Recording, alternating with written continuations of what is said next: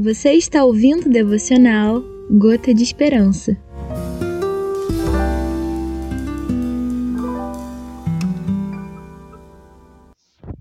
Olá, tudo bem com você? No dia de hoje nós vamos meditar sobre algo que é muito importante. Em Salmos, capítulo 42, versículo de número 5, o salmista nos diz o seguinte: Por que você está tão triste, ó minha alma? Por que está assim tão perturbada dentro de mim?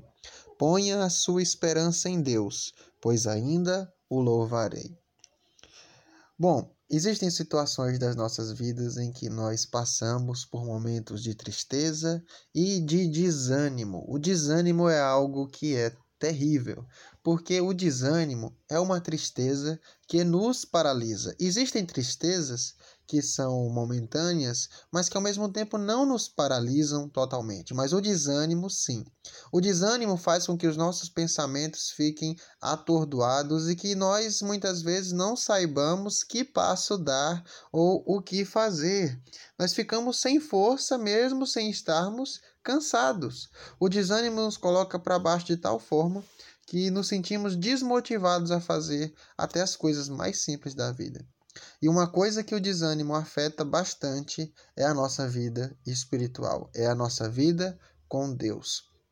O desânimo, ele coloca Deus como alguém distante, muito difícil de ser alcançado, a ponto de que em momentos de desânimo, nossas orações parecem que não passam do teto.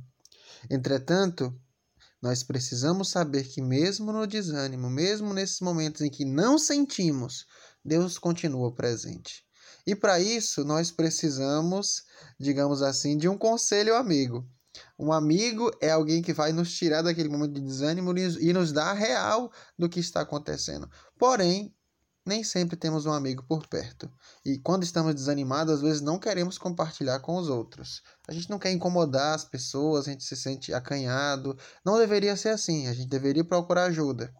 Mas a palavra de Deus nos dá uma outra solução para, em momentos de desânimo, nós conseguirmos uh, refúgio e conseguirmos sair desses momentos e força realmente para nos levantarmos. Nesse versículo, o salmista fala com ele mesmo. É o momento em que ele vira para ele mesmo e questiona ele mesmo. Ele diz: Por que você está tão triste, ó minha alma? Ele está olhando para ele mesmo e perguntando: Por que, que você está triste? Por que, que, tá, que você está assim abatida? Por quê? Olha, espera em Deus, pois eu ainda o louvarei. Essa situação vai passar, você vai melhorar e vai poder louvar a Deus, coisa que você não está conseguindo agora. Agora vai, se levanta, para de ficar triste. Ele está falando consigo mesmo. Existem situações que nós precisamos ser os nossos próprios conselheiros, que a gente tem que virar para nós mesmos e colocar a gente contra a parede e nos confrontar e dizer: olha, para com isso. Melhora nisso aí. Vamos lá. Pensa sobre o que Deus já fez sobre a sua vida. Pensa sobre o que ainda existe na frente para que Deus faça sobre a vida, sobre a sua vida. É um momento que a gente se confronta e fala consigo mesmo. Falar consigo mesmo não é coisa de doido.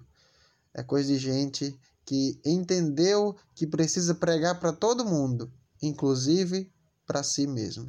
Pregue o evangelho para todo mundo, inclusive para você mesmo. O evangelho que tem poder para curar os outros é o mesmo evangelho que tem poder para curar a sua vida. E a fé, a fé vem pelo ouvir, e ouvir a palavra de Deus, mesmo que seja você mesmo que fale para você mesmo.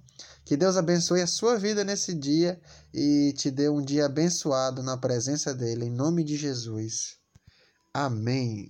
Você ouviu o devocional Gotas de Esperança, produzido pelo missionário Gabriel Lamoso. Se você gostou, compartilhe com outras pessoas e que Deus te abençoe.